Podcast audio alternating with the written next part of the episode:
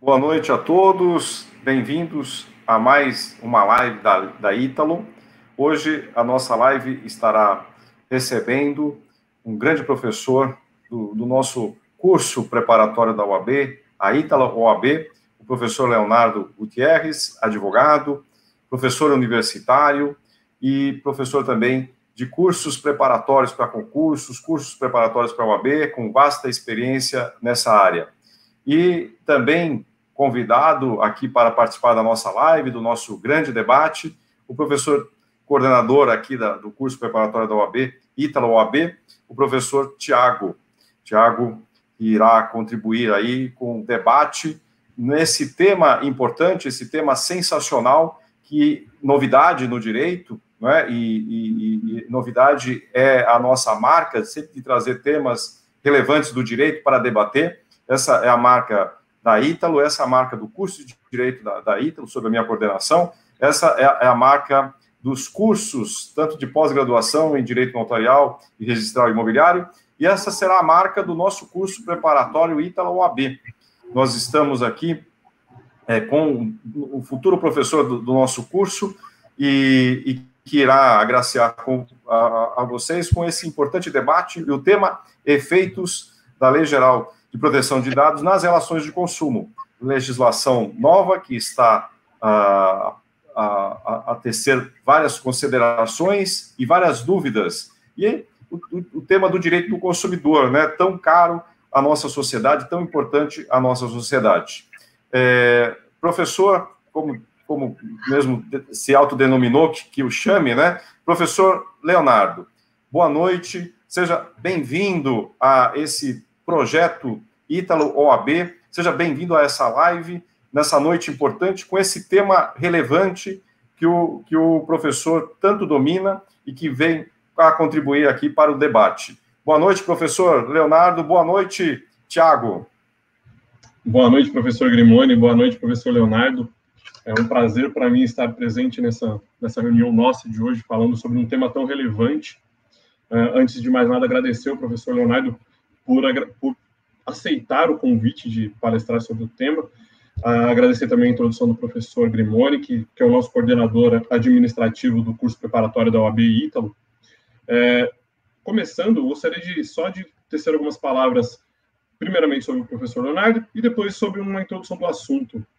O professor Leonardo é uma, é uma pessoa de grande confiança nossa, um professor que já tem aí uma carreira extensa dentro de cursos preparatórios, tanto para concurso público quanto para a OAB, nosso colega, nosso amigo, e, e a confiança é, é, sempre imensa e vem crescendo cada vez mais, principalmente pelos trabalhos realizados pelo mesmo.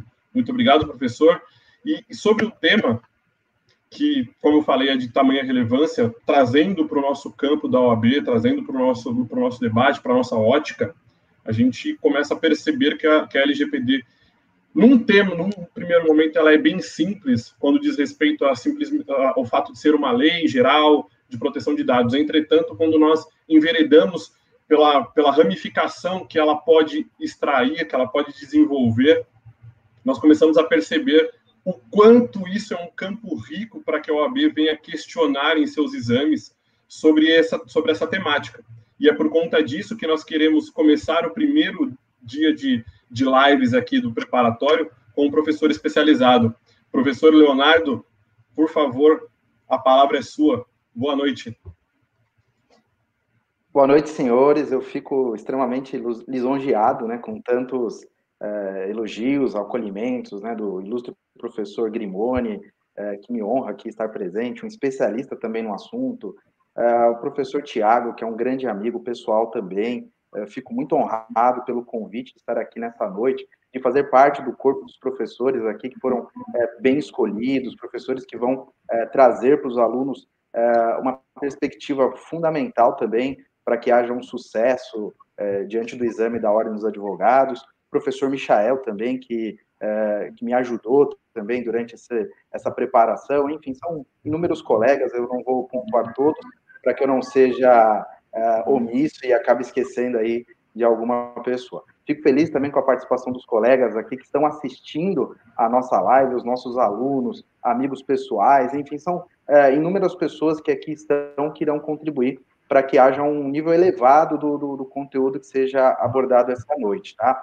Tenho certeza que eu preparei com muito carinho, muita dedicação, para que esse conteúdo ele, ele, ele possa agraciá-los, porque justamente é, ele ser um conteúdo atual, um conteúdo relevante e também, principalmente pensando nos nossos alunos da OAB, é um conteúdo que vai ser cobrado nesse exame, tá? Então, é, para quem não sabe, a, a, Ordem dos Advogados do Brasil é, incluiu no edital é, do, do exame de número 32, a prova agora no dia 7 de março, a exigência do conhecimento da Lei Geral de Proteção de Dados. E como bem pontuou o professor Tiago, a Lei Geral de Proteção de Dados ela pode abrir ao candidato uh, um conhecimento um pouco abrangente.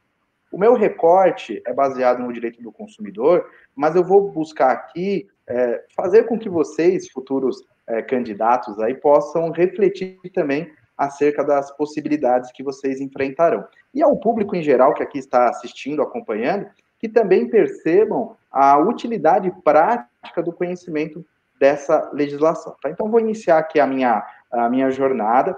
É, eu tenho uma tarefa difícil, que é justamente é, trabalhar um conteúdo num, num, num espaço de tempo uh, razoável, sem que eu seja muito profundo e também eu não posso ser muito raso a ponto de fazer com que uh, as pessoas percam interesse, tá? Mas para que se entenda o cenário atual que nós estamos, eu vou fazer um recorte muito rápido, é, histórico, de onde nós é, é, partimos e onde nós chegamos. É, é, muito rápido, tá? O que, que, eu espero que vocês visualizem, né? Que vocês possam é, entender o momento atual da, da proteção de dados é uma fase econômica muito rápida, tá? Então nós temos quatro etapas das fases econômicas. Nós temos a primeira fase baseada na agricultura, que vocês vão se lembrar das aulas de história, né? Os escambos, né? Então, a, a economia era baseada em troca de produtos, né? Já uma segunda fase, nós temos justamente, me perdoem, a existência. Deixa eu tomar uma água aqui.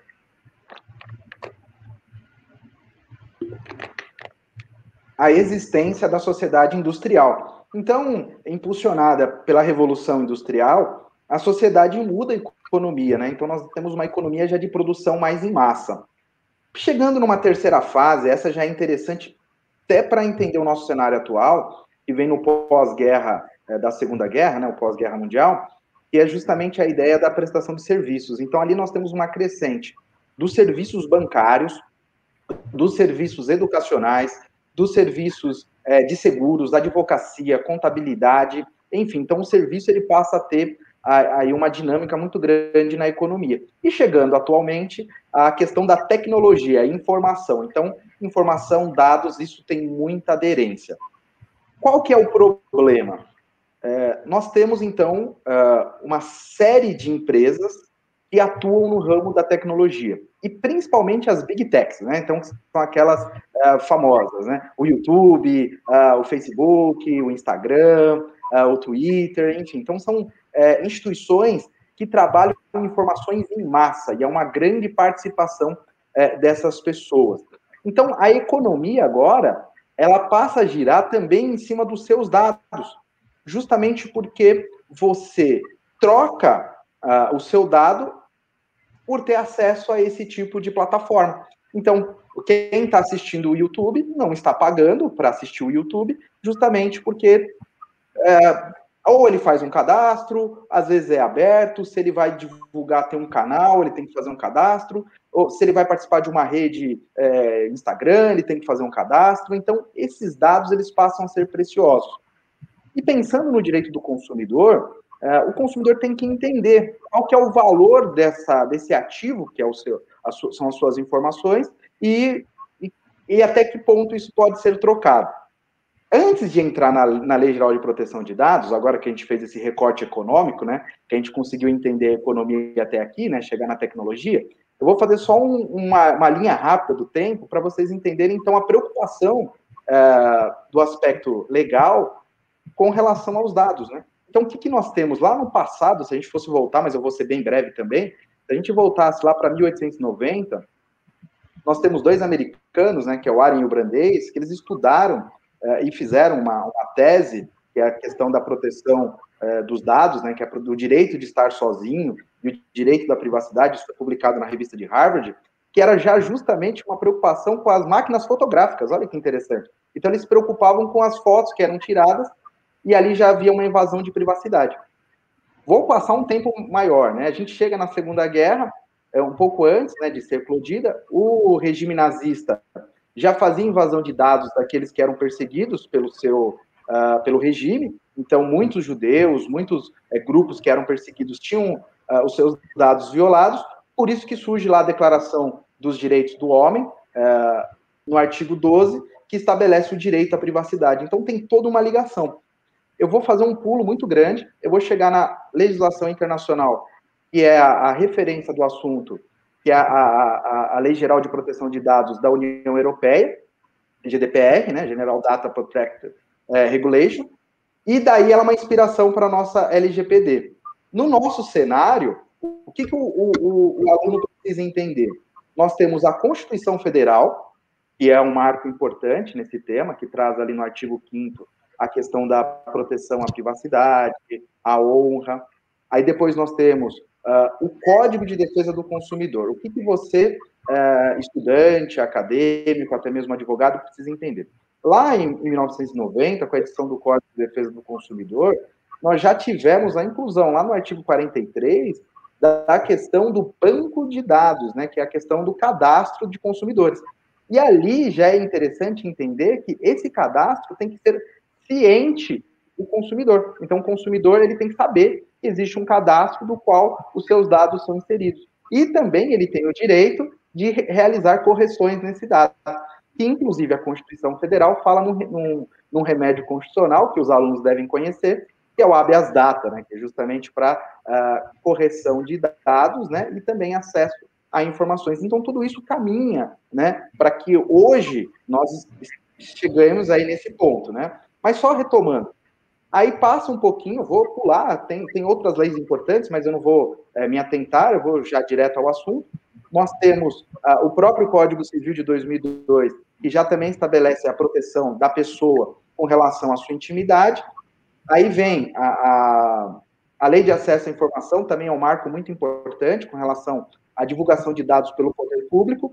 Chegamos num ponto que é legal para a gente estabelecer um paralelo, que é o Marco Civil da Internet. Esse Marco Civil da Internet, ele, ele tem no seu bojo muita proteção de dados, mas no ambiente online, isso é importante entender, e assim a gente chega na LGPD. Tá? Então, eu, eu fui breve aqui, não, não estendi nesse histórico, mas era importante contextualizar a vocês, né? Sejam estudantes, sejam acadêmicos uh, uh, de direito ou até mesmo de outras áreas, que pudessem entender o caminho a ser percorrido, ou seja, não surgiu a, a LGPD do nada, né? Ela veio aí amparada em, em todo esse histórico.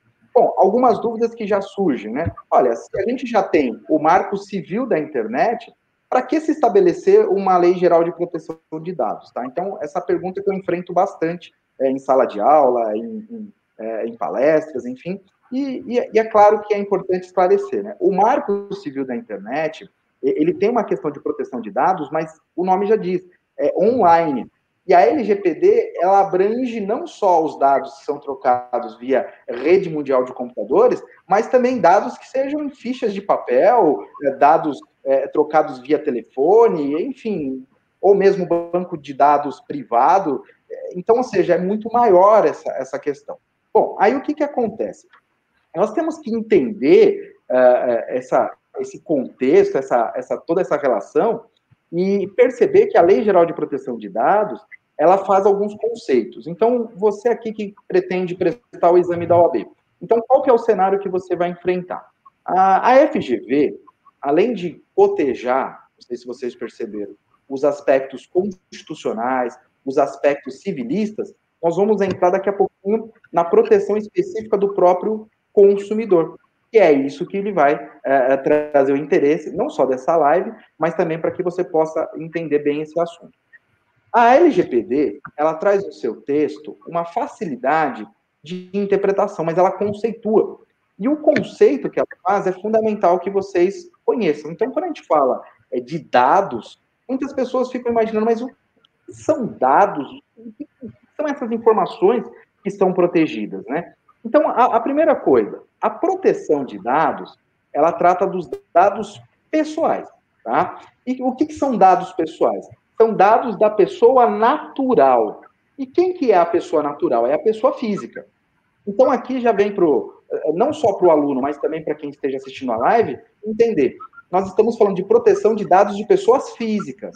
Então, esses dados não são protegidos das pessoas jurídicas, então elas já não gozam da proteção das quais nós estamos falando, tá? Então, são proteções é, de dados de pessoas físicas é, identificada ou identificável, né?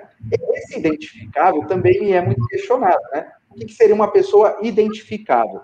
Porque, às vezes, você, identificando, você coloca, né? Então, meu nome é Leonardo Gutierrez, o meu RG é tal, o meu CPF é tal, a minha residência é tal. Então, eu sou uma pessoa identificada. A pessoa identificável é aquela seguinte: então, é, eu tenho dados aqui, eu tenho informações de um professor é, de direito da faculdade Ítalo, que dá aula de, é, de direito do consumidor, que é, que é baixinho, que é alto, que é gordo, que é magro. Então, ou seja, você começa a criar é, informações das quais você consegue identificar a pessoa.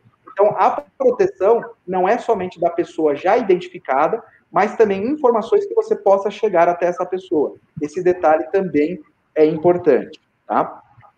E também, o que eu acho é bem relevante para vocês entenderem, é que existem os chamados dados é, é, pessoais sensíveis. E o que, que são esses dados pessoais sensíveis? Né? O, o nome já está dizendo, dado pessoal sensível é aquele mais delicado. Então, os dados pessoais, como eu citei, RG, CPF, título de eleitor, endereço, esses são os dados normais. Os dados pessoais sensíveis são aqueles que envolvem questões mais peculiares.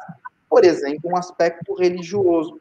Por exemplo, um aspecto que você dispõe no âmbito político, né, qual é a sua preferência o âmbito filosófico, às vezes um aspecto uh, sindical, a sua origem, né, a questão é, étnica, racial. Então, tudo isso é tratado como dado sensível.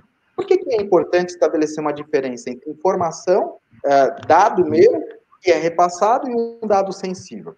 A LGPD ela procurou estabelecer formas de gestão desses dados.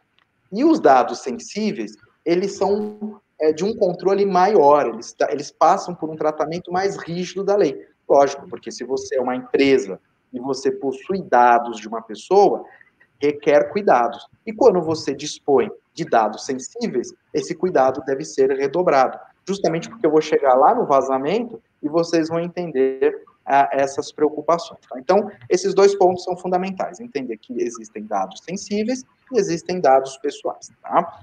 Outra coisa que é importante é estabelecer é, as pessoas, né? Quem são elas que lidam com esses dados, né?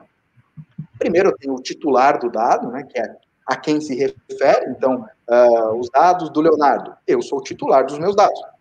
Os dados do Tiago, os dados do professor Grimoni. Então, nós somos considerados titulares. Mas existem outras duas figuras que são importantes também para que se haja um entendimento da LGPD que é o controlador do dado e o operador do dado. Né? Quem que seria, então, o controlador do dado? Então, vamos imaginar que eu fui a uma loja e essa loja solicitou o meu cadastro. Então, eu sou o titular.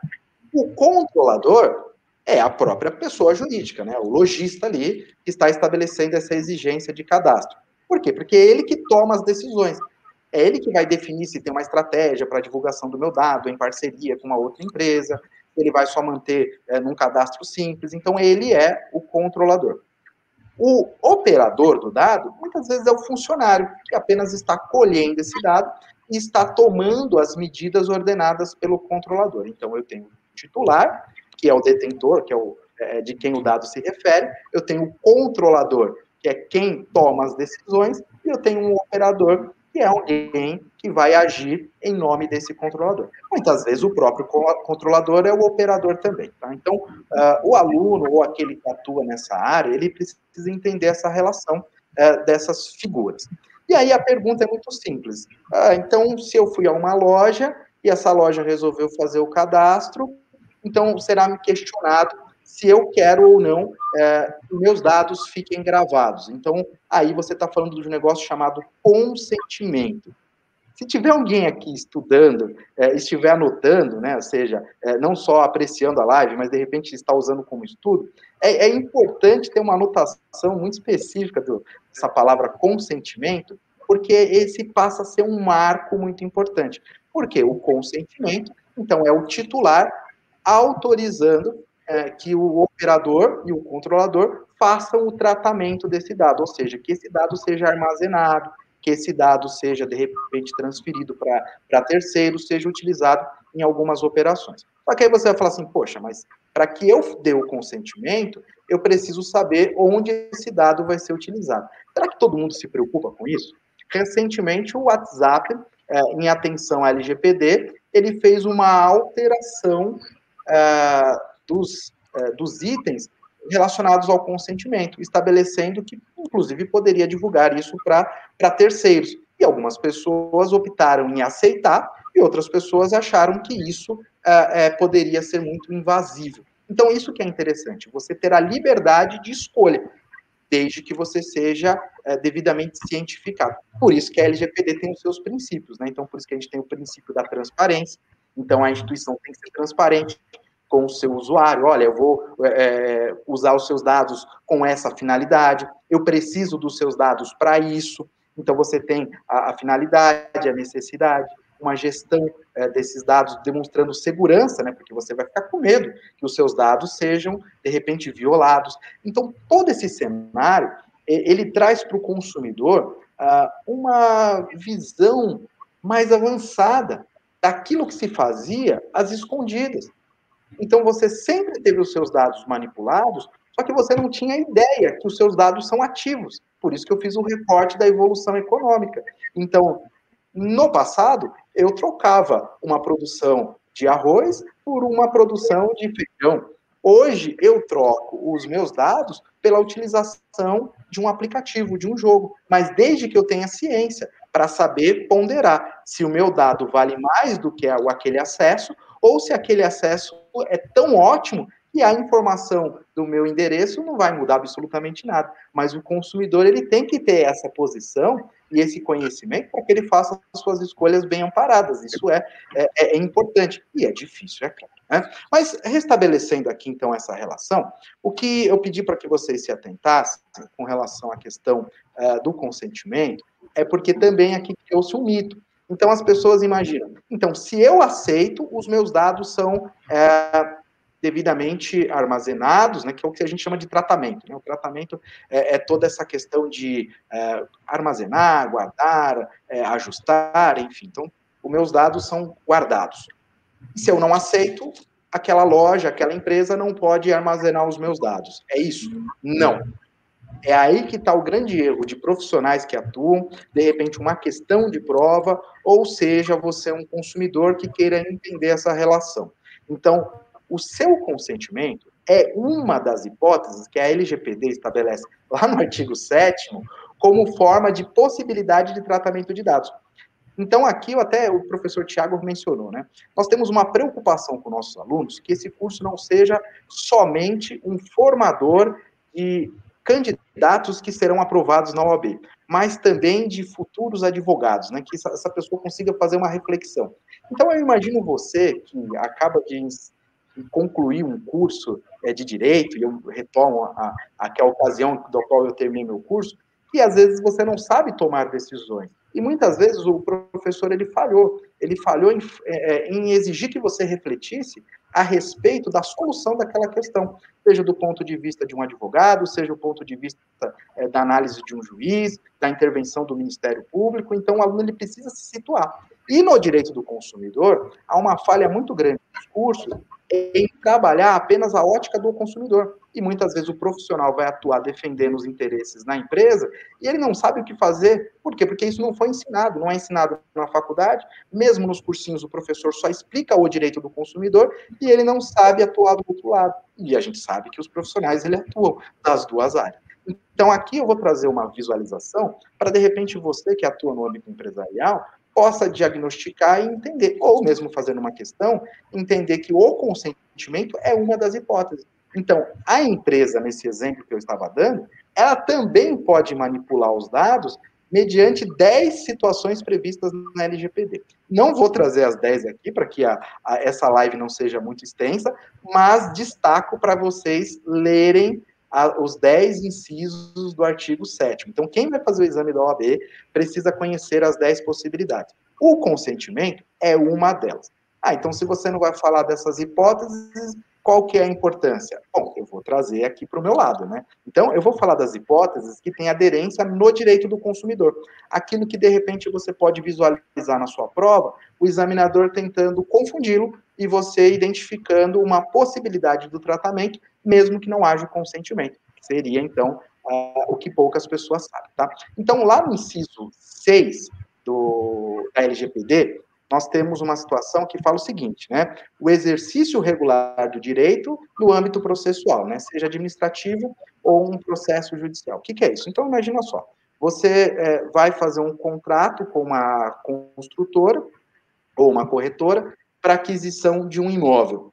E aí a, a construtora ou a corretora faz o seu cadastro. E você sabendo que a LGPD fala, eu não quero fazer o meu cadastro. E aí a empresa fala, mas o seu cadastro é obrigatório. Sem o seu cadastro, não tem como vender a unidade. E aí você fala, isso é uma condição abusiva, vocês estão fazendo uh, uh, uma situação uh, vinculando a outra. E essa instituição vai falar, não, eu preciso ter os seus dados, porque vamos imaginar que esse é um pagamento parcelado, se você não arca com alguma despesa, é, é, é, ou com alguma obrigação decorrente dessa situação, é, nós vamos ter que acionar a justiça. E é importante que se haja um controle dos seus dados. Então, ou seja, mesmo que você não queira, esses dados são necessários. E eu tenho o direito de manipular justamente para quando, se for necessário, eu utilize para fins judiciais. Então, eu não estou fazendo nada arbitrário, eu não estou utilizando com o objetivo de transferir para terceiros, mas é somente uma proteção interna. Então, isso daí também seria uma possibilidade da manutenção dos dados. Tá? Já pulando um pouquinho, lá para o inciso 8, existe uma questão que pode ser muito interessante para o direito do consumidor no âmbito médico. Tá? Então, é, uma questão que pudesse explorar, ou alguém que esteja assistindo, que passa também por um tratamento médico, ou mesmo que vá a uma consulta, seja no âmbito odontológico, é, no, ou qualquer âmbito da medicina, não, não, não faz distinção, seja uma clínica, seja um hospital, ali também são anotados dados. E muitas vezes são dados sensíveis, né? São dados é, mais peculiares daquela pessoa. E será que o hospital ele pode guardar aquele dado, mesmo que eu não tenha autorização? E ali o inciso 8 diz, né? Quando é para tutela, né? Ou seja, a proteção é, da saúde daquela pessoa, então, seja, a manutenção de um prontuário, para que se faça um acompanhamento, um diagnóstico futuro, para que haja a, a, ali naquela instituição uh, o entendimento de quem que é aquele paciente que já esteve ali o ano passado, se aquele ele está fazendo um tratamento uh, é contínuo, se é um tratamento esporádico, de repente para que se faça até indicação de um outro profissional uh, em virtude daquela doença. Então, ou seja, a gente está falando direito do consumidor puro, né, que é a utilização de serviços médicos. Então, a instituição não precisa sequer perguntar se você aceita. Olha, você não precisa perguntar, porque aí ela está amparada no inciso 8. E, para fechar, o último inciso, que é o 10, ele fala da proteção do crédito. Então, seria, se não houvesse esse inciso, permitir que o consumidor utilizasse é, da má fé para que não houvesse cadastro é, dos seus dados. Como assim? Não estou entendendo. É, vamos imaginar que eu sou inadimplente e eu não permito o cadastro dos meus dados. Como é que a instituição vai protestar ah, o meu nome, né? Então, como é que isso vai ser levado a cartório? Como é que isso vai ser levado a, aos órgãos de proteção do crédito, né? SPC, Serasa, sendo que a instituição não pôde guardar os dados.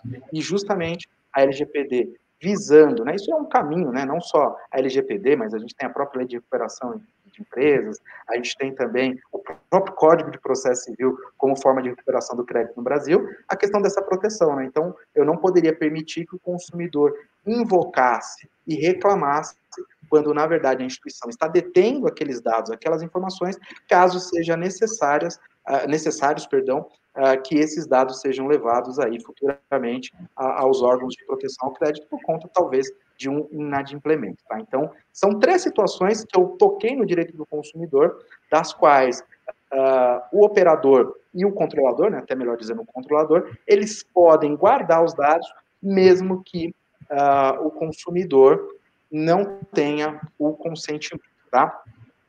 Para a gente ir encaminhando aí para uma etapa mais final. Há também uma preocupação com relação aos dados da criança e do adolescente, tá? A LGPD procurou é, tratar do assunto. Quando se fala da criança e do adolescente, a, a LGPD diz o seguinte: então, vamos dizer, é muito comum, né? Uma, um, um adolescente vem adquirir um produto, enfim, e a pergunta é se é, pode fazer o tratamento de dados de, com relação a uma criança e um adolescente.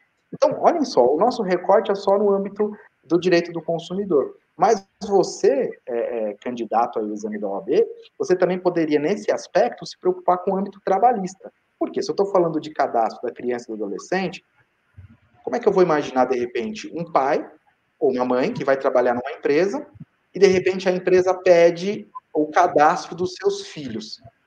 Será que pode? Será que não pode? Será que é abusivo por parte do empregador? A questão é, depende. Depende do quê? Esse cadastro tem qual finalidade? Para inclusão num plano de saúde? Se sim, ok. Isso é para atender o interesse do menor. Mas tem que ter um aceite específico ali do responsável. Se não, para que, que quer essas informações? E tem muitas empresas que fazem um checklist de um monte de informação que eles não precisam, é só apenas uma praxe, e essa praxe pode levar aí uma multa que eu vou explicar lá na frente. Então, essas ligações são importantes para vocês, futuros candidatos. Então, eu estou fazendo um recorte numa ótica do direito do consumidor. Eu fiz uma breve observação só para vocês entenderem que esse assunto ele vai tocar no direito do trabalho, ele vai tocar no direito constitucional, ele vai tocar no direito civil, e eu nem vou falar do aspecto penal, de repente, uma abordagem policial, se de repente um agente ele pode exigir que você é, forneça os dados que estão, por exemplo, no seu telefone. Então, essa é uma questão que vocês devem refletir. Então, percebam como a LGPD está no dia a dia de vocês. Além, então, de ser cobrada no exame da OAB, é, uma, é um de um conhecimento fundamental. Eu tenho certeza que muitos profissionais não estão uh, devidamente, uh, como eu posso dizer, preparados para atuarem com isso. Eu espero que vocês consigam desenvolver um raciocínio bem lógico e bem coerente em cima desses assuntos. Mas voltando então, né, a questão do dado da criança e do adolescente, então necessita que haja é, uma especificidade de atender o seu melhor interesse né, da criança e do adolescente e também que haja o consentimento de pelo menos um dos pais ou o seu responsável. Tá? Então tem uma especificidade nesse assunto.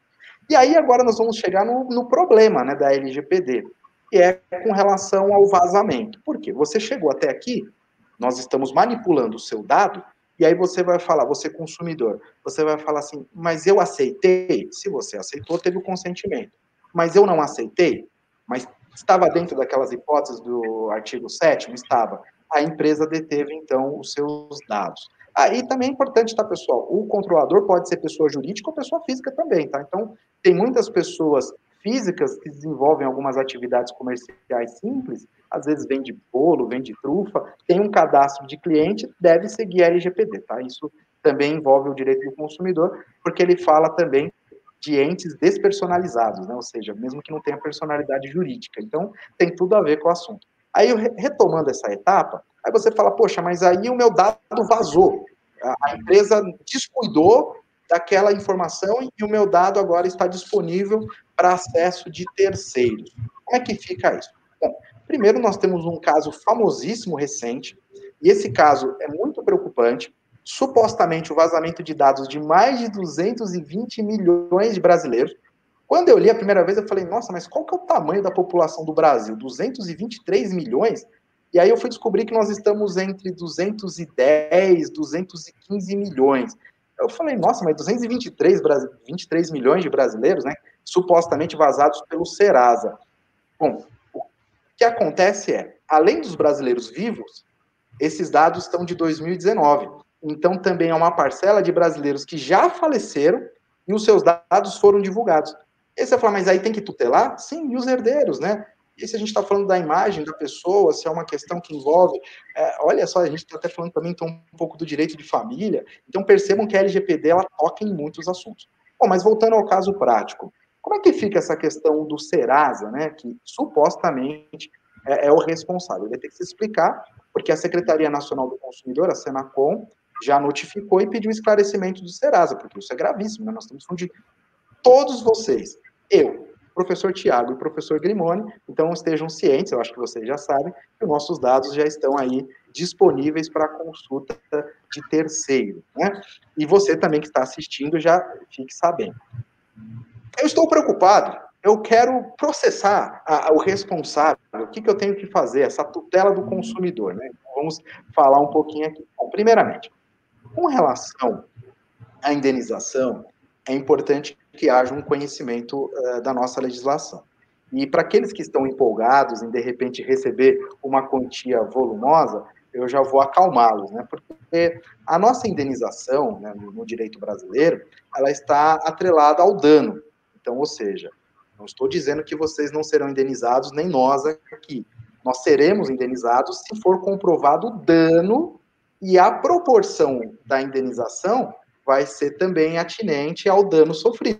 Ou seja, se de repente o meu dado vazou, eu não sofri nenhuma ligação, ninguém me perturbou, não, não teve nada é, que pudesse, de repente, causar um constrangimento, então como é que eu vou é, conseguir uma indenização? Agora, se o meu dado vazou, esse dado foi parar é, nas mãos de muitas empresas, eu recebo muitas ligações, é, eu estou sendo. A, a, minha privacidade está invadida, porque agora eles sabem onde eu moro, de, de repente eu recebo agora comunicados, e isso está criando um problema. Aí o negócio começa a partir para o âmbito da reparação é, civil dessa situação. Então, ou seja, é, é, importante estabelecer esse marco. Então, mesmo na hipótese de vazamento, há de se entender que precisa visualizar, primeiramente, quem que é o agente causador. Então, pode ter até participação do Ministério Público, pode ter participação aí dessas associações que protegem os consumidores, né?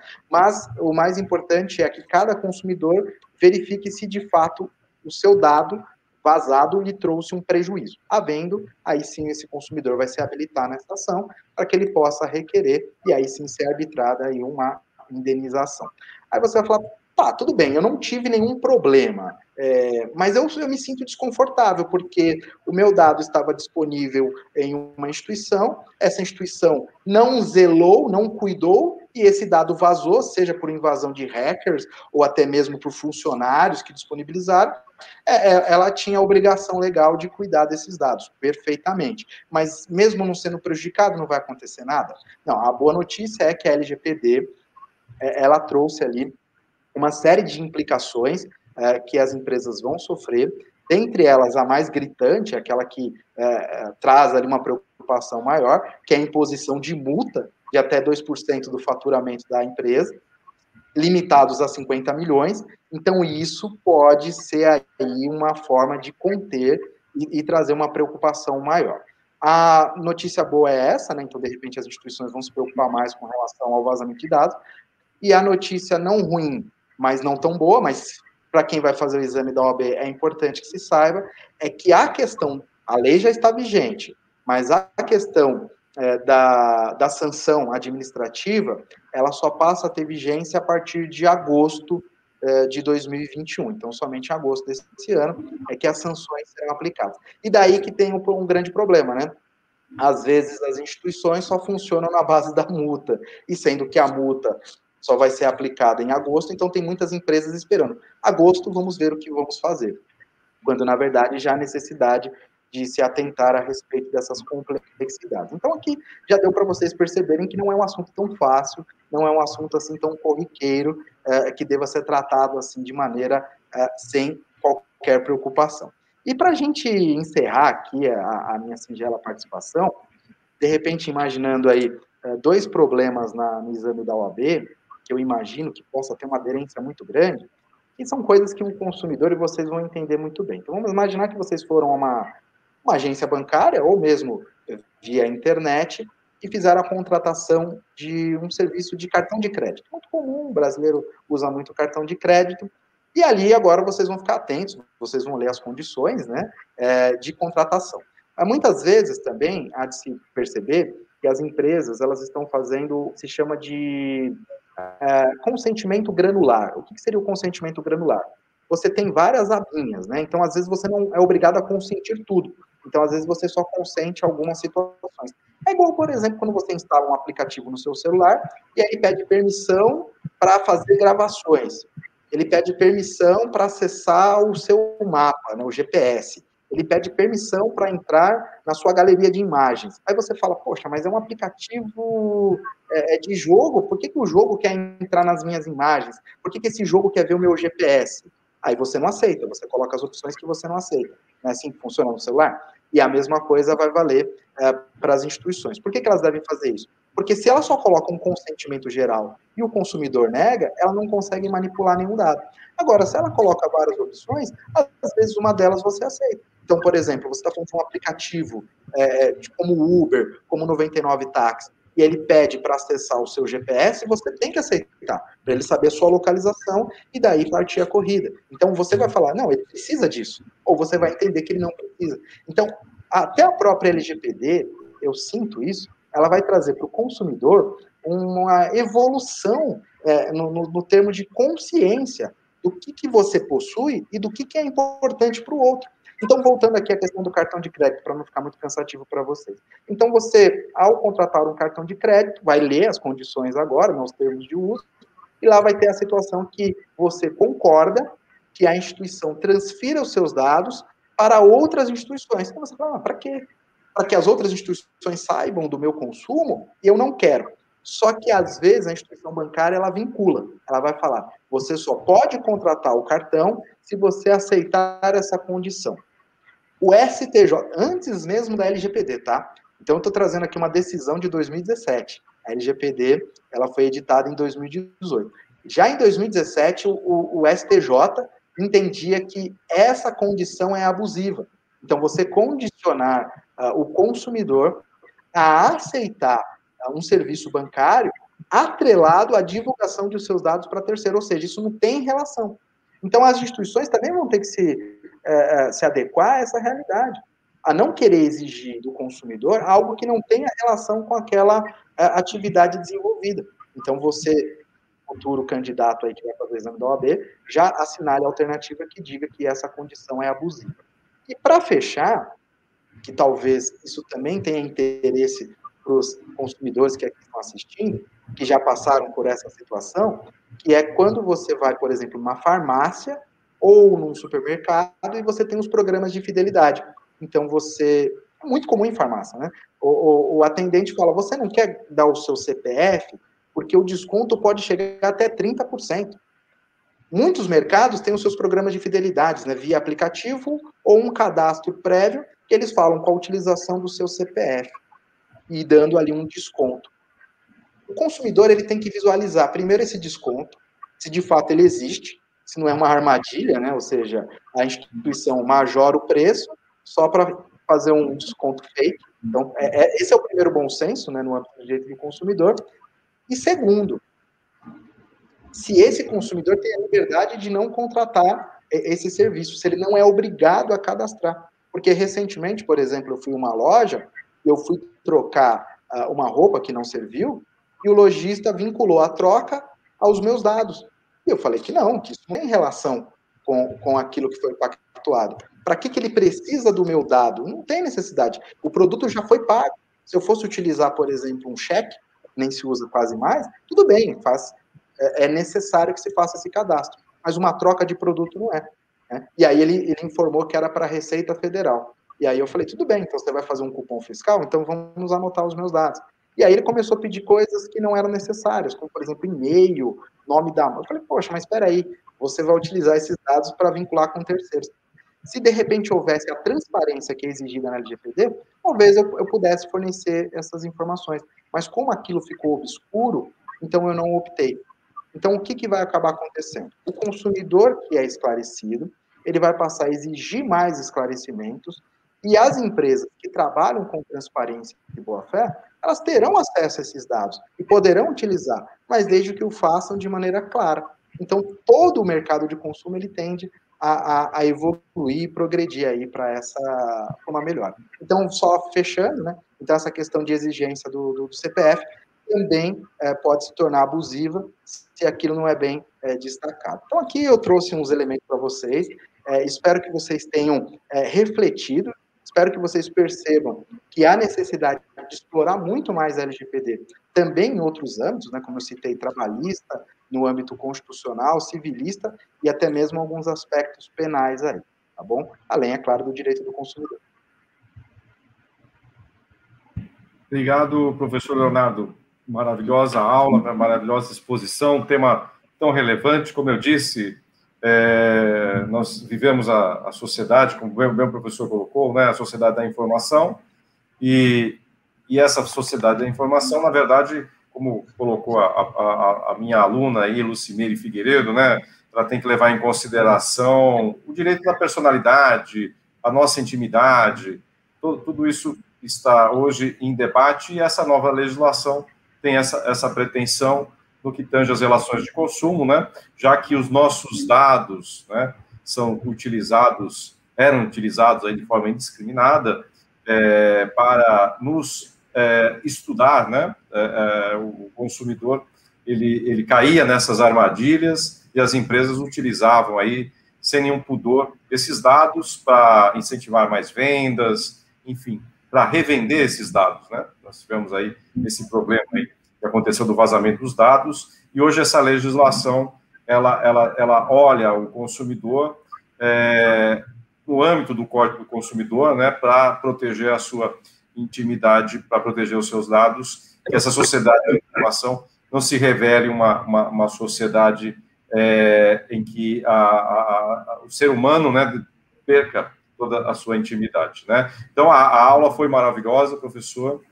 É, dentro da, do espírito né, da, da Ítalo, dentro do espírito do nosso curso preparatório, do curso de Direito, né, é, como o professor bem colocou, a, a nossa preocupação em que é, informar e formar o aluno, né, não só informar para, para a prova, formar o aluno também, é, debater temas atuais que poderão e vão cair na prova, na verdade, é, contextualizar com casos práticos, como o professor colocou. É, o curso preparatório Ítalo OAB terá essa pretensão, a, além das aulas expositivas, debates, exercícios, né, nós, nós estamos preparando uma metodologia, uma metodologia totalmente inovadora de, de preparar o candidato e, e também estabelecer métodos de estudos, não é? É, tanto a, a, coordenação pedagógica como a, a, a minha coordenação vai contribuir para é, desenvolver um curso diferenciado, né, fora do que é, está, no, está aí no mercado. Essa é a nossa pretensão. Criar algo novo, como é o curso de Direito, como, é, como, como são as nossas pós, como é a pós-graduação é, em Direito Notarial. Então, o curso preparatório segue é, essa linha, segue essa, essa pretensão. E agora passo a, a, a palavra para, para o nosso coordenador pedagógico, para para iniciar aqui um pequeno debate, nós temos algumas observações. Professor Tiago, por favor. Obrigado, professor Grimoni. É, primeiramente, falar para o pessoal que está assistindo, nossos queridos alunos e, e convidados e, e demais pessoas que estão aqui nos prestigiando, fiquem à vontade em questionar. Tá? O nosso professor Leonardo está aqui ansioso para responder as questões que forem levantadas, tenho certeza. E da minha parte, pelo menos, eu gostaria só de de debater um pouquinho com o senhor a respeito propriamente da LGPD, em cima até do que você falou, da, da, da questão de informações levantadas e de regras que trouxe dentro, que foram trazidas dentro da LGPD, principalmente, pelo menos ao meu ver, dentro da maldade de um professor da, da FGV ali, de uma banca da FGV, perguntando: será possível que eh, a LGPD se aplicaria a empresas jornalísticas, artísticas, segurança pública, investigação, é, repressão a, a, infrações penais. Ela se aplica a esse, a esse rol de, de, de situações? Ou, neste caso, a LGPD fica isenta, não, não pode ser aplicada? Tiago, veja bem, eu não sei se eu entendi muito bem a sua pergunta. Você falou de empresas do ramo artístico? Do ramo... Isso, jornalística e artística. Ah, sim. Então você pega, por exemplo, é, esses programas de televisão, é isso que você está se referindo? Isso, Globo, por exemplo. Eu falando o nome das empresas aqui, que beleza, né? É, já, já falei mesmo, vamos lá, Globo, etc. As empresas assim, de grandes de grandes vultos de informação. Ela, normalmente a gente vê, por exemplo, em telejornais que saem nomes de pessoas, mas estes nomes, eles são gravados, eles aparecem lá naqueles programas de diários. Nós podemos guardar esse tipo de informação. Ela pode guardar esse tipo de informação, e aí eu aplico para as demais, que pelo menos ao meu ver, a artística nem tanto. Eu, eu penso mais uma coisa mais, mais capciosa, como por exemplo, segurança pública. A, LGP, a LGPD poderia ser aplicada? Sim. É, na verdade, Thiago, então vamos, vamos separar um pouquinho, né? Porque são, são, são perguntas abrangentes. Por isso que eu queria entender bem essa, essa, essa aderência, para que eu pudesse dar aí uma reflexão um pouco mais é, específica. Então, quando a gente fala das empresas de jornalismo, e eu bem entendi o que você quis dizer, e ela faz uma entrevista, seja na rua, ou seja no próprio é, estúdio, do qual você estabelece. Né? Então, aqui eu estou entrevistando o Leonardo, né? E ali eu estou dando a minha imagem, o que é muito comum. E é, e é uma discussão também que vai surgir é, não só no âmbito do, do, do, direito do trabalho, mas também no âmbito até constitucional, que é essa questão do direito da imagem da pessoa. Então, o que, que se exige que uma empresa dessa faça? Ela só vai ter o respaldo no consentimento. Então, ela só vai divulgar a minha imagem mediante a minha autorização. Então, é muito comum uh, uma empresa de jornalismo, quando você vai uh, estabelecer uma entrevista, que você preenche uma ficha dando esse consentimento, né? Mas justamente já para se precaver, para que ela não utilize uh, as suas informações de maneira indevida e porque ela, ela está repassando a, a, a terceiros. E no, acho que a sua outra pergunta fala da administração pública, né? Então, segurança o, pública. Segurança pública, né? Então, você está preocupado então, com o âmbito da, da própria polícia, é isso? Da, da Exatamente. Da... O caso, por exemplo, de antecedentes criminais. Certo. Uh, bom, a, a, questão dos antecedentes criminais, eles, eles podem esbarrar em também muitos aspectos, né? Também no aspecto trabalhista, porque você pode questionar se uma empresa pode exigir antecedentes criminais do seu trabalhador, a gente pode falar isso também num segundo momento, ou eu já posso estabelecer com você aqui uma análise a respeito da própria da, da própria polícia, tendo acesso a essas informações. Nesse caso, isso entra no, no artigo 7 que, da, da LGPD, que permite que haja esse acesso justamente para cumprimento de um dever legal. Então, a polícia, ela tem direito a manipular essas informações justamente porque é, está dentro das suas atribuições a, a, manipulação de dados da população. E dali você consegue identificar a, a localização de um criminoso ou onde está a sua família, criar uma correlação. Então, no âmbito da segurança pública, a, a, a, LGPD ela trata, não de maneira expressa, mas que permite que isso seja feito justamente por se tratar aí é, de uma questão é, necessária, né? Então não, não, não, há problema nenhum. A, a, própria lei de acesso à informação, que traz aí no seu bojo a ideia de transparência e divulgação de dados, ela limita a própria administração pública de transferir dados, né, ou seja, de informar a população, quando aquela informação possa trazer risco, né? Risco à vida, risco à segurança, né? Segurança das pessoas, segurança da, da alta administração, governador, presidente, prefeito. Então há também, de fato, uma, ah, uma proteção às pessoas, mas em alguns momentos essa proteção ela é limitada. Então, bem pensou o professor Tiago, né? Da, do examinador, é, de repente, é, não vou dizer maldoso, né, mas um, um, examinador exigente, que faça o candidato correlacionar é, esses assuntos, né, que é a questão da sua privacidade, mas com relação ao interesse público. Então, você tem que estabelecer ali é, a questão da, da, da, da, finalidade, né? Então, o princípio da administração pública seria o bem comum. Então, baseado nesse bem comum, a administração pública vai manipular esses dados, a, a, alegando que eles são necessários aí para que se estabeleça a segurança de todos, né? Então você perde, né, o indivíduo perde é, essa privacidade justamente em detrimento dessa atividade pública. Não sei se ficou bem respondido essas, essas duas situações, mas a ideia é justamente que haja uma boa reflexão de vocês aí, futuros candidatos. Não há dúvida que foi bem respondida, professor.